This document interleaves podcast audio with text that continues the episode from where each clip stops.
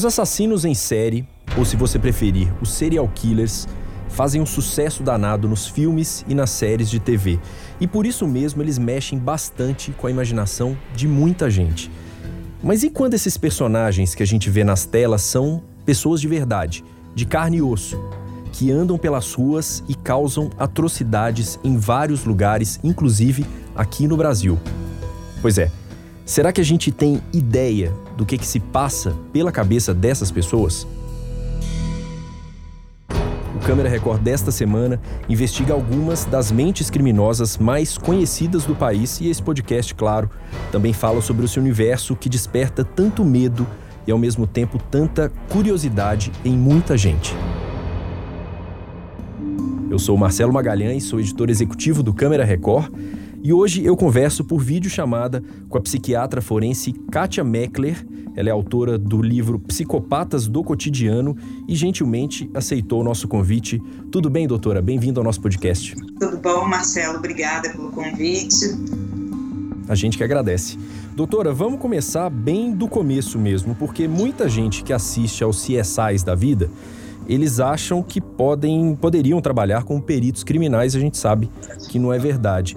O que, que define tecnicamente um serial killer, além, obviamente, de cometer vários crimes?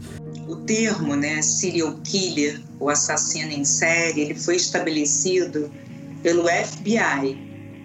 É, e normalmente ele se refere a homens que cometeram três ou mais homicídios, em geral são homicídios sexuais. Então ele é um, um, um criminoso que realmente vem despertando cada vez de forma crescente né, a atenção da população em geral e porque é um homicídio também com requintes de sadismo, de crueldade. São criminosos, em geral, ultraviolentos e eles também têm um padrão de execução chamado modus operandi. Em geral, tem um padrão de execução desse crime bastante semelhante e um perfil de vítima também bastante semelhante. E eles costumam deixar também uma marca, é chamado também de assinatura, é, nos crimes e vão cometendo os crimes é, até serem impedidos, até serem realmente impedidos pela contenção, né? quando eles são efetivamente presos. Nós vamos ouvir agora um trecho do Câmera Record que traz uma entrevista do nosso mestre Domingos Meirelles com o Leandro Basílio Rodrigues. Talvez você não conheça esse nome, mas provavelmente já ouviu falar no Maníaco de Guarulhos. Foi assim que o Leandro ficou conhecido por ter matado pelo menos sete pessoas, segundo a polícia. E por isso ele foi condenado a 188 anos de prisão. No trecho que nós vamos ouvir agora, o Leandro fala sobre sua primeira vítima, que é a ex-namorada dele, a Cleidirene Romano, que teria traído o Leandro, pelo que ele conta. Ah, na realidade eu senti uma, uma emoção muito forte, entendeu? De, de ter traçado aquele objetivo de mudança de vida, né? Um projeto de vida, de estar tá contrariando até meu pai, de ter colocado ela até dentro de casa. Ela chegou a viver na sua casa? Chegou. E foi muito doloroso depois que eu descobri essa traição, entendeu? Você matou como? Ah, ela entrou dentro de casa, alvejei com dois disparos de arma. Você se preocupava com a possibilidade de voltar a ser traído ou não? Preocupava. Isso aconteceu com as outras namoradas ou não? Aconteceu mais uma vez só. E como é que você reagiu com esse outra, essa outra situação? Teve o mesmo desfecho, felizmente. Você matou também? Quantas mulheres você reconhece que matou? Duas. Duas mulheres. Agora, então, por que você foi condenado por sete homicídios exatamente de mulheres e todas com o mesmo perfil? Eu creio porque por ser talvez até pelo parecido o crime, né? Doutora Kátia Meckler, essa suposta traição a que o Leandro se refere, em outros casos a gente ouve falar também de uma, é, uma orientação sexual reprimida de alguma forma. É, na cabeça do assassino, essas coisas podem desencadear uma série de crimes? Isso pode ser certamente um dos fatores. Em geral, as pessoas é, que cometem é, crimes e estão tipificados nessa categoria de serial killers, eles têm também, já tem estudos é, mostrando isso, características é, de um quadro chamado de psicopatia.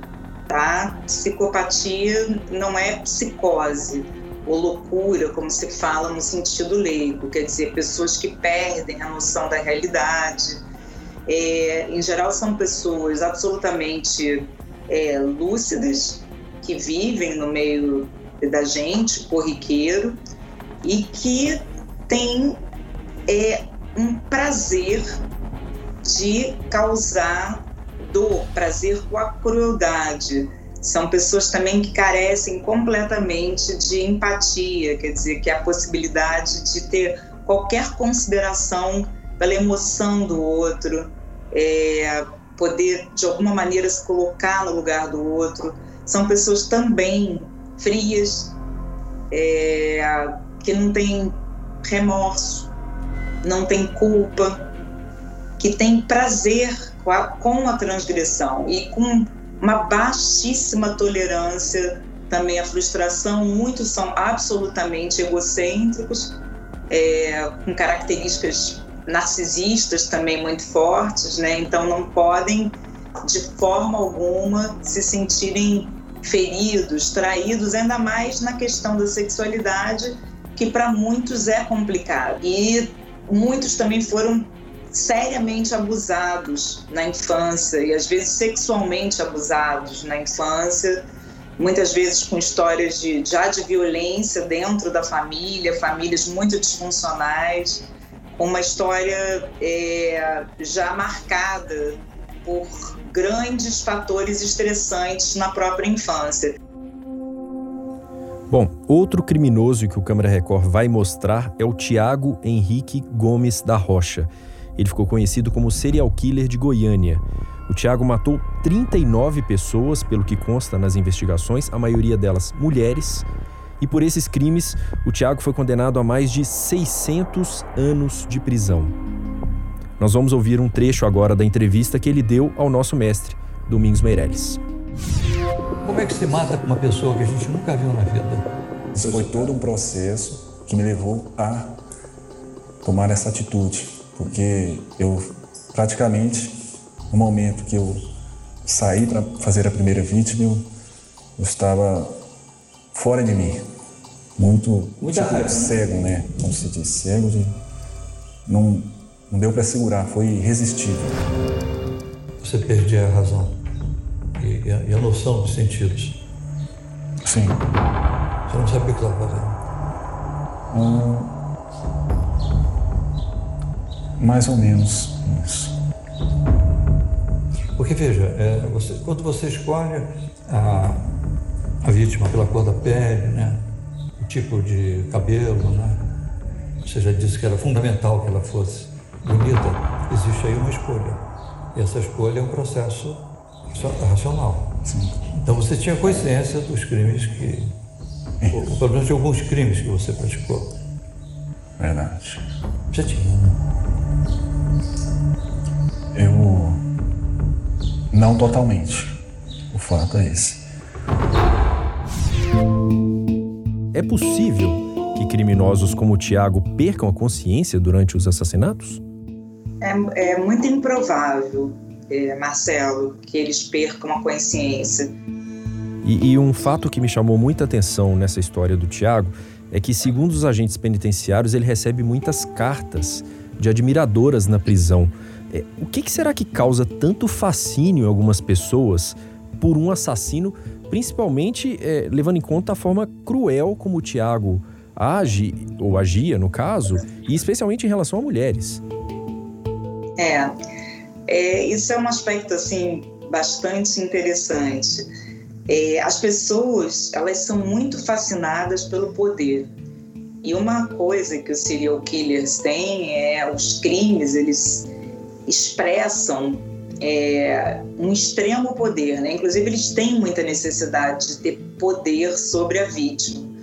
Então é claro que aqui estou estabelecendo hipóteses, não é uma resposta para essa pergunta. Então, alguns são extremamente é, são bonitos, são sedutores e é, digamos assim, esse tipo de crime ele é o extremo oposto do que nós, assim, pessoas, digamos, que vivemos em sociedade, precisamos ter, que é respeito, consideração. Em geral, nós temos que nos submeter a uma repressão também dos nossos instintos e dos nossos desejos para poder viver bem, poder viver em sociedade. E para muitas pessoas é fascinante ver como alguém pode não ter freio moral nenhum, não ter limite nenhum e fazer qualquer coisa.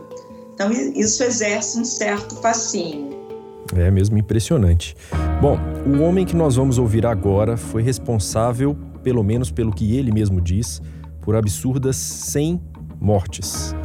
Ele se chama Pedro Rodrigues Filho, mas recebeu o apelido que é mais conhecido de Pedrinho Matador.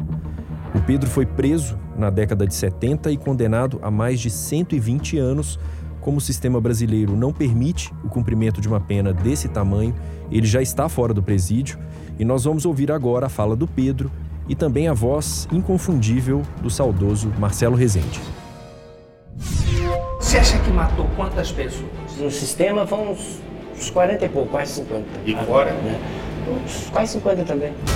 Antigamente, quando não existia disciplina, não existia nada, por exemplo, uma pessoa já tinha bronca do outro, talvez nem nada, outro acender, já matava, já arrancava a cabeça, aquele outro de cobra lá. Talvez dos presos de longa duração na cadeia, que o único que continuou vivo. Mas é verdade. Né? Mas eu vou dizer pro senhor. Se, pra mim sobreviver, tá aqui hoje, tem o marco, tudo marcado de faca, costa, boca, tudo. Tive que dar facada pra caramba. pra viver? Entendeu? O senhor no meu lugar fazia o mesmo. É, doutora Kátia Meckler, há alguma explicação para tanta violência? Nesse caso, é, as pessoas elas vão ser vistas como coisa e a pessoa ela tem uma frieza também muito grande. E o mundo dela é um mundo altamente egocêntrico onde ela tem a verdade, a lei suprema e ela tem é, ela se sente no direito de, por exemplo, é, estabelecer qualquer tipo de punição em função de alguma frustração que ela possa ter sofrido. Uma outra questão também que eu vejo em alguns é, criminosos assim com essa característica é, de um serial killer é o exibicionismo. Muitos gostam de exibir o seu poder, o seu controle total sobre a vítima. Né? Eles não estão submetidos a nenhuma lei. Eles estão, com, eles sentem, né, como tendo absolutamente todo o poder e todo o controle sobre suas presas, sobre suas vítimas. É, Para a gente encerrar, doutora, eu já li em alguns lugares e o título do seu livro também aponta nessa direção. É, existem psicopatas andando nas ruas por aí? Como é que a gente pode identificar essas pessoas? Existem, não é a maior parte das pessoas, a psicopatia oscila entre 1 a 3% na população, é, os estudos, as pesquisas, então a maioria das pessoas não são psicopatas. Mas certamente, como os psicopatas não são psicóticos, não são pessoas que perdem o juízo da realidade, muitos são organizados, estão aí em qualquer meio, estão entre nós e são indivíduos às vezes muito dissimulados também. É, muitos podem ser sedutores, é, capazes de, enfim, usar de charme, de sedução, de muita manipulação, muita mentira para atrair suas presas. Nem todos vão se tornar assassinos, né? Nem todos os psicopatas vão se tornar assassinos. Alguns psicopatas são chamados psicopatas comunitários de grau mais leve, vão ficar ali tirando vantagem de tudo, tendo um estilo de vida muitas vezes parasitário, no sentido de tentar ir galgando é, poder e, e, e obter vários ganhos sem necessariamente até cometer um ato ilícito tipificado no Código Penal. Então, podem não ser assassinos muito, sim. Bom, vamos torcer então que se algum de nós se deparar com um psicopata, que ele seja pelo menos um psicopata comunitário. Bom, a gente poderia ficar aqui até a semana que vem conversando sobre esse assunto, mas o nosso tempo acabou. Eu conversei hoje com a psiquiatra forense Kátia Meckler. Doutora, mais uma vez, muito obrigado por participar desse podcast aqui com a gente. Até uma próxima. Eu que agradeço, foi um prazer. Muito obrigada. Prazer foi todo nosso. E para terminar, eu convido você a assistir ao Câmera Record deste domingo. O programa vai mergulhar na mente de alguns dos assassinos em série mais conhecidos do Brasil, com a ajuda de um colegiado, colegas da doutora Kátia, que vão debater essa questão dos serial killers. A reportagem vai ao ar no domingo, logo depois de A Fazenda, e você já sabe, se você estiver nos ouvindo depois da data de exibição do programa, não tem problema. É só acessar o playplus.com para assistir a todas as reportagens do Câmera Record e tem muita coisa boa lá. Este podcast teve edição de Miguel Wesley, a sonorização de Felipe Égia, a contribuição super valiosa de Gisele Barbieri, do Flávio Queiroz, do Matheus Cristiano, além, claro, do trabalho sempre competente da equipe do estúdio multiplataforma aqui da Record TV. E eu não me canso de agradecer a você que nos acompanhou mais uma vez. Espero de verdade que você tenha gostado. Até uma próxima. Tchau.